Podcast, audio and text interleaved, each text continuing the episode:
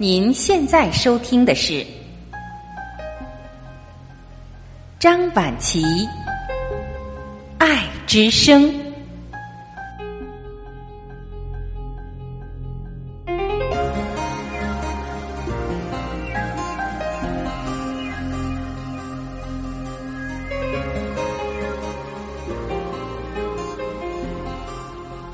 各位家人，你们好，我是张晚琪。今天让我们继续一起聆听作家马月霞老师的分享。没有一个人值得我和他生气。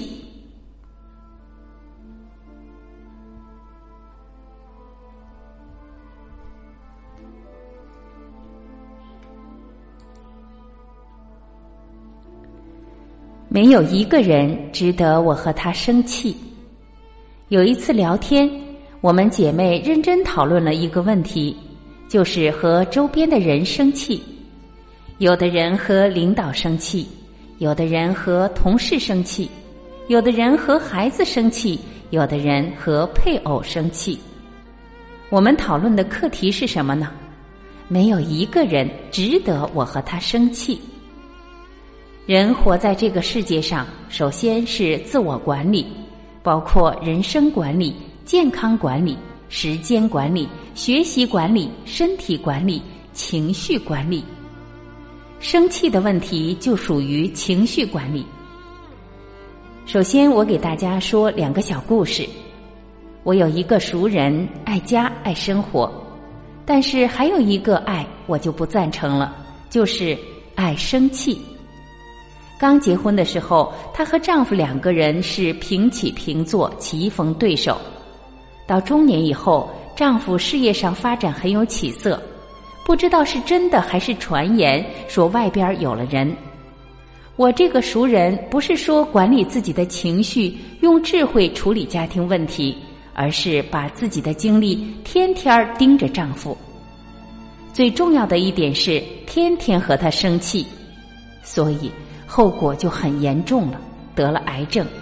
以后更加生气，最后的结果还用我说吗？才刚五十多岁。就和这个世界告别了，多么可惜！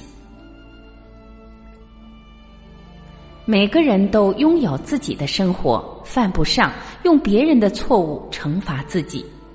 当遇见这个问题的时候，一个就是包容，因为控制一个人是非常难的，你连自己有时候都控制不了，哪有能力控制别人？如果觉得这个婚姻还可以，那就是包容。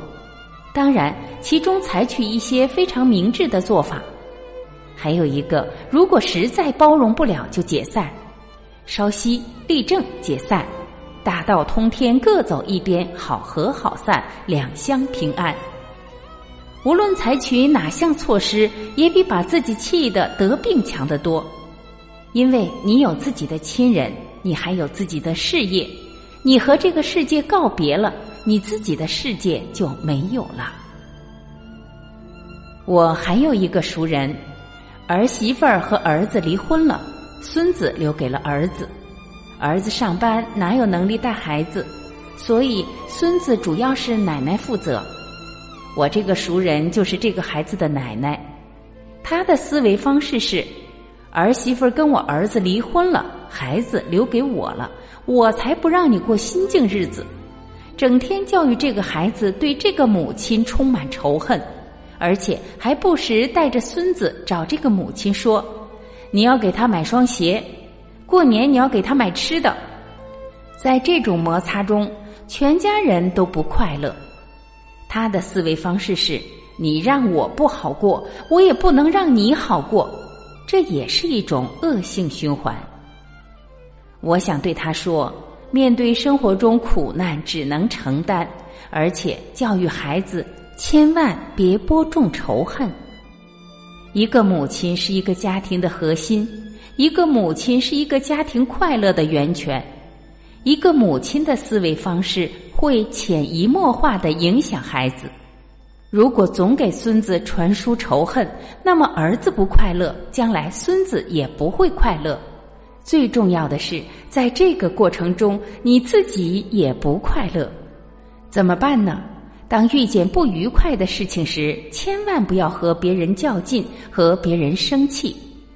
如果是单位的领导或者是同事，他的错误由他自己负责，用不着你瞎操心。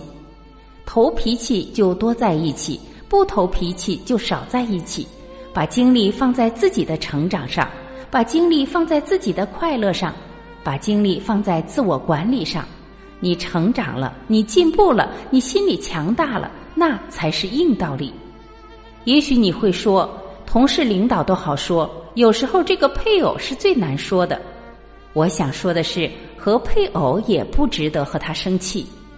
首先，我们每个人都是一个独立的人，有独立的思想，有独立的经济能力，有独立的对生活的支配权，犯不上和配偶生气。有时把自己气得吃不下饭、睡不着觉，这是傻子的思维方式。当配偶有缺点、有错误的时候，你犯不上天天跟他生气。他做的事他自己担当，他做的事他自己接受回报，因为你花的每一分钱都是自己创造的，没有一个人值得你和他生气。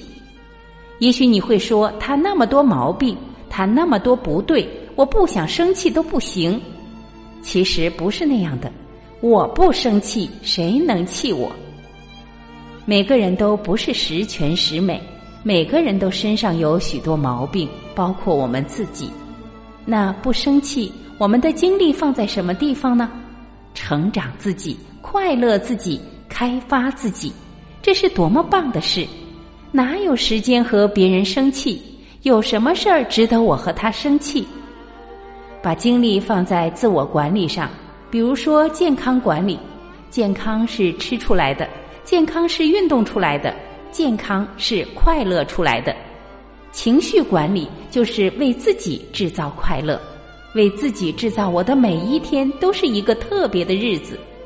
情绪管理比身体管理更重要，因为你生气，身上的每一个细胞都生气；你生气，身上的五脏六腑都生气。当这些器官和细胞生气的时候，除了给医院送钱，别无选择。灯光是收费的，阳光是免费的，看病是收费的，健康是免费的，享乐是收费的，快乐是免费的。没有对错，只有选择。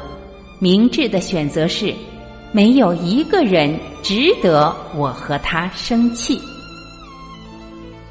各位家人，感谢您的聆听，我是婉琪，今天我们就分享到这里，明天再会。